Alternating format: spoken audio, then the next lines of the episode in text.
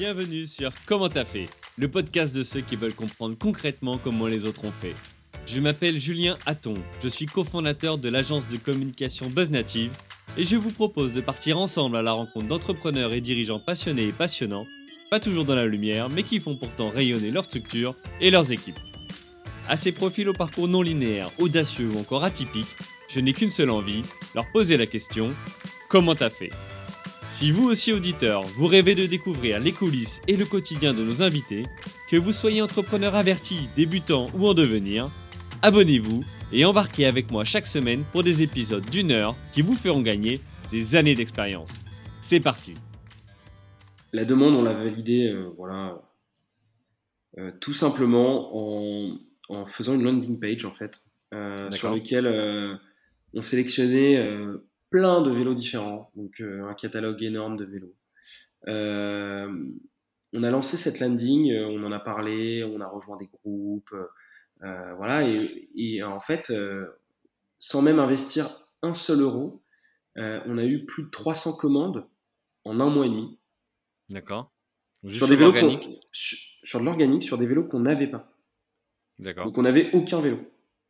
Mais on s'est dit, on a été très bien, enfin on a été très bien conseillé aussi à ce niveau-là. On s'est dit, waouh, euh, donc ça c'est cool, euh, très bien. Maintenant on va, on va même passer une étape supérieure, euh, qui est celle de se dire, ok, euh, maintenant on a 300 précommandes. Maintenant on va, on va changer ça, on va faire un vrai site internet et on va voir si les personnes achètent. Hmm. Et dans ce cadre-là, on a remis des nouvelles annonces, des nouveaux vélos, etc. Euh, et là, en fait, on s'est aperçu qu'il y avait, euh, qu'on tournait à 5, 5 à 10 commandes par jour, donc des mecs qui allaient jusqu'à mettre leur carte bleue sur un site un peu bidon, euh, par des prix attractifs, euh, qui étaient intéressés par le reconditionner, euh, par voilà, avoir une mobilité qui soit plus douce, plus durable, un mode de consommation qui soit voilà, plus écologique, plus responsable. Euh, on a essayé de comprendre et, et de voir quels étaient finalement voilà l'attrait du reconditionné, l'attrait de notre notre proposition de valeur, donc des vélos électriques reconditionnés moins chers euh, et qui font du bien à la planète.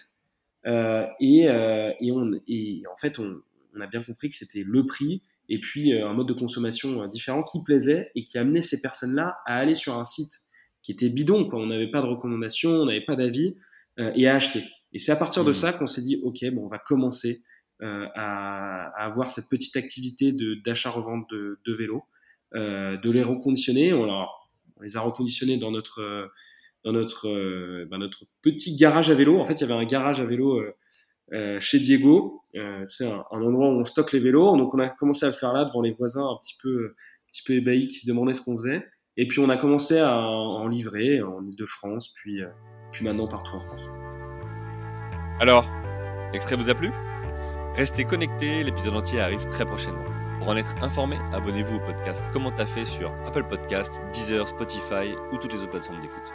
Rendez-vous sur commenttafait.fr pour vous inscrire à la newsletter. Salut les amis